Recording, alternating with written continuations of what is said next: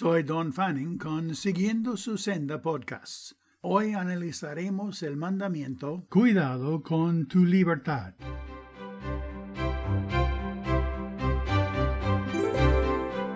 El mandamiento Cuidado con tu libertad viene del versículo en 1 Corintios 8, versículo 9. Pero mirad, que esta libertad vuestra no venga a ser tropecedero para los débiles. ¿Se puede confiar libertad a los seres humanos egoístas? La transición de dictadura a democracia en muchos países genera vicios y corrupción.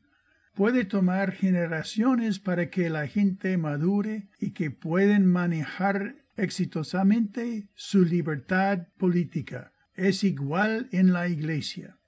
La libertad espiritual de la culpa del pecado no siempre es igual a la libertad práctica. Pablo dice, No reine pues el pecado en vuestro cuerpo mortal, de modo que lo obedezcáis en sus concupiscencias. El Dios invisible supervisa las libertades cristianas. Por eso es fácil pensar que podemos llegar lejos con el pecado y el egoísmo. Pero como creyentes es tonto destruir nuestra propia libertad y perderla al esclavizarnos nuevamente al pecado.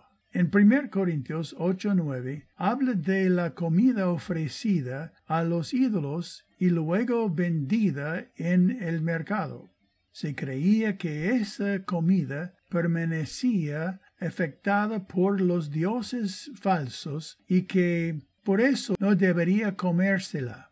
Los creyentes nuevos aún eran débiles en su entendimiento bíblico y sentían que comería los llevaría de vuelta a la adoración perversa y demoníaca del templo. El creyente con más entendimiento bíblico tenía libertad para comerla, él sabía que era puro imaginación y que no produciría ningún daño, ya que estos dioses no existían. No hay ningún otro Dios, sino el único Dios verdadero. Los temas difieren en otras culturas, pero el principio es el mismo. El mandamiento mirad continuamente significa discernir o entender. Pablo está diciendo guíense por un principio mayor. La palabra para libertad significa permiso o derecho. Una persona tiene el derecho de hacer cosas, pero puede no ser sabio hacerlas.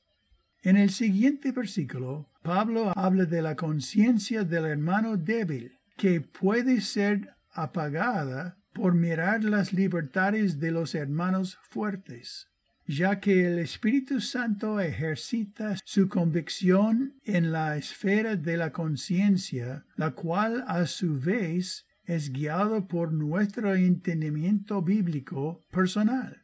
Debemos dar tiempo para que la conciencia más débil madure dejando nosotros algunos de nuestras libertades para el beneficio de ellos. Eso es amor.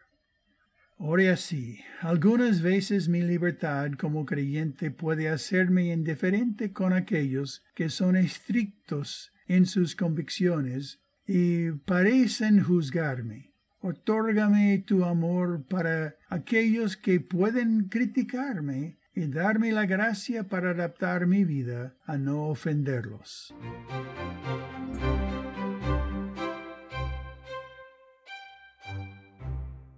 Esto ha sido una producción de Siguiendo su Senda Podcast, producido por Don Fanning. Ustedes pueden seguirme en Facebook en hashtag Don Fanning ESP y en YouTube en hashtag Don Fanning Español. Gracias por seguirme. Pronto habrá el próximo secuencia de la serie de Siguiendo su Senda Podcast.